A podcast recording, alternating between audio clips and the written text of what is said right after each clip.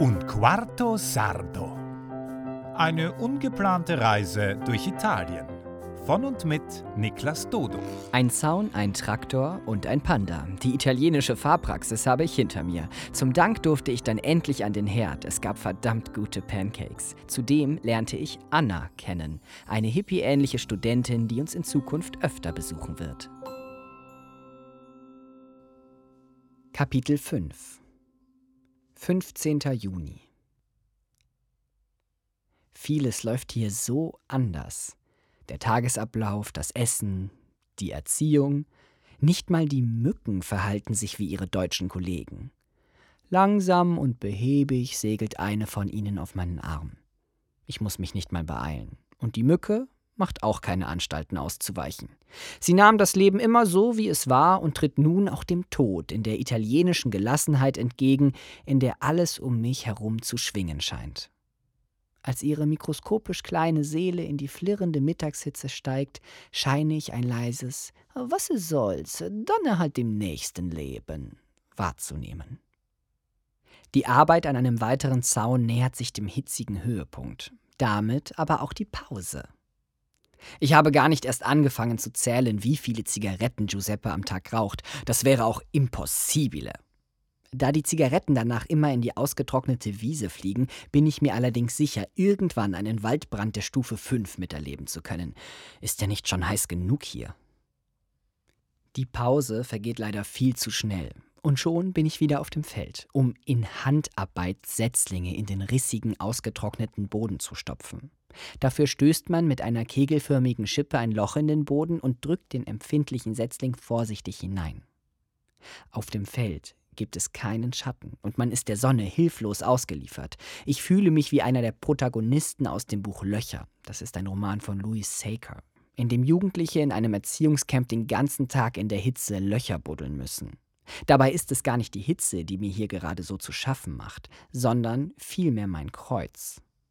Nach 30 Setzlingen habe ich Rücken vom Feinsten. Nach 70 habe ich Oberschenkel und Kreislauf. Nach 100 habe ich keine Lust mehr und es ist erst die Hälfte geschafft. Irgendwann kapituliere ich und setze mich zum Arbeiten einfach auf den staubigen Boden. Die eineinhalb Stunden vergehen wie eine Magenschleimhautentzündung.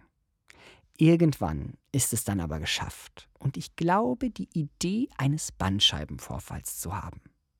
Innerlich hoffe ich auf Freizeit. Ich gehe zu Giuseppe, der mir aber nur zeigt, wie man den furztrockenen Boden aufschlägt. Er drückt mir die Spitzhacke in die Hand. Das ist doch jetzt nicht sein Ernst, das machen wir ganz bestimmt nicht, sagt mein Rücken zu mir. Aber es sind erst 90 Minuten Arbeit hinter mir, zu früh für eine weitere Pause. Der Deutsche in mir spricht. Ich hacke also den Boden. Zwischendurch muss ich mich aufrichten, um zu schauen, ob mein Rücken überhaupt noch existent ist. Der hat sich derweil schon ins künstliche Koma verabschiedet. Ich schwitze so sehr, dass Giuseppe sich das Gießen der Pflanzen später dann auch noch sparen könnte. Nach weiteren 30 Minuten ist es dann endlich geschafft. Als mir Giuseppe sagt, dass ich jetzt die andere Seite hacken kann, gebe ich auf. Ho bisogno di una pausa. Ich brauche eine Pause. Ich gehe etwas trinken und klatsche mir Wasser ins Gesicht. Zum Glück habe ich mich gut eingeschmiert. Kein Sonnenbrand zu sehen. Danach bitte ich Giuseppe, mir doch irgendeine andere Aufgabe zu geben. Daraufhin sitze ich blöd im Feld herum und reiße mit meinen Händen sinnlos irgendwelches Unkraut aus den Feldern. Ich würde lieber zehn weitere Zäune bauen. Irgendwann sind wir dann doch fertig. Als Belohnung macht Emma selbstgemachte Tagliatelle. Ich schaue ihr begeistert zu, wie sie in Windeseile den Teig zubereitet. Dabei weiht sie mich in die Geheimnisse der Pasta-Zubereitung ein. Zwischendurch hüpft immer mal wieder die Kleine vorbei und macht Emma ganz schön zu schaffen.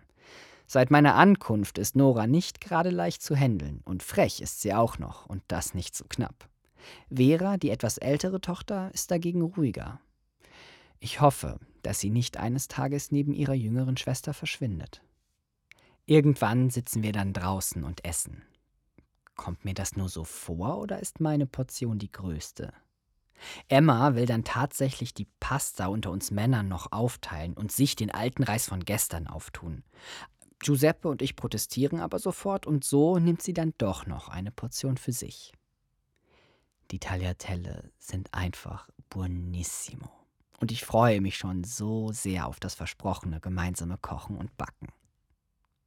Die Dämmerung setzt ein und wir räumen ab. Emma ist seit heute Morgen auf den Beinen, da sie einen Pastakurs in Bologna gegeben hat, und man sieht ihr die Müdigkeit auch an. Die Ärmste erzählt mir dann, dass sie noch bestelltes Brot backen muss. Erstmal bringt sie aber die Kinder ins Bett.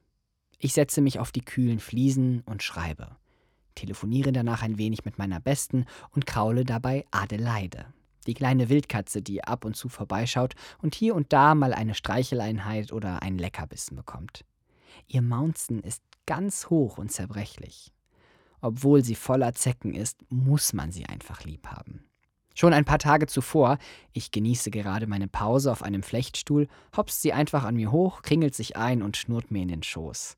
Das ist so süß, dass ich sie einfach gewähren lassen muss. Borreliose ist ja jetzt auch nicht so schlimm. Ich bin gerade fertig mit meinem Telefonat, in dem ich Birte gezwungen habe, ihrer Mutter meine Texte vorzulesen, als Emma wiederkommt. Sie ist einfach fertig. Es ist 23 Uhr und das Brot muss eine Stunde backen. Ich biete ihr an, die Nachtschicht für sie zu übernehmen. Die Leibchen sind ja schon fertig. Daher müssten sie nur in den Ofen geschoben und dieser dann später ausgeschaltet werden. Sie hat nicht mal mehr die Kraft für falsche Bescheidenheit. Sie erklärt mir schnell, was zu tun ist, wie man den Teig einschneidet, wie viele Minuten und so weiter. Ich verstehe alles, sichere mich aber nochmal mit dem Google-Übersetzer ab. Dann wirft mir Emma mit letzter Kraft einen Handkuss und ein Grazie, buonanotte entgegen. Ich hoffe, sie schafft es noch bis ins Bett. Ich nutze die Zeit für ein weiteres Telefonat mit Werner.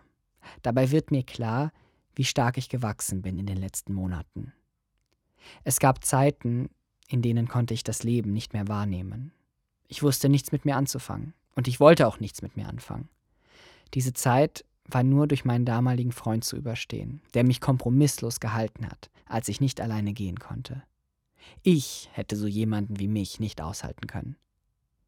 Bis heute ist diese Selbstlosigkeit für mich ein Zeichen der anhaltenden Verbundenheit, auch wenn wir mittlerweile nach einer wundervollen Beziehung nicht mehr zusammen sind. Ob man selbstlos ist, wenn man liebt, frage ich mich gerade. Ich glaube, man ist dann selbstlos, wenn man das Wohl eines anderen über sein eigenes stellt. Egal, ob man dadurch einen Vor- oder Nachteil hat. Es hat etwas Ehrenwertes und Selbstzerstörerisches zugleich. Ich sehe gar keine andere Möglichkeit, selbstlos zu sein, als aus Liebe. Alles andere erscheint mir dumm oder ein Verrat an sich selbst. Aber nicht nur durch seine Selbstlosigkeit habe ich mich aus dieser Zeit herausgekämpft.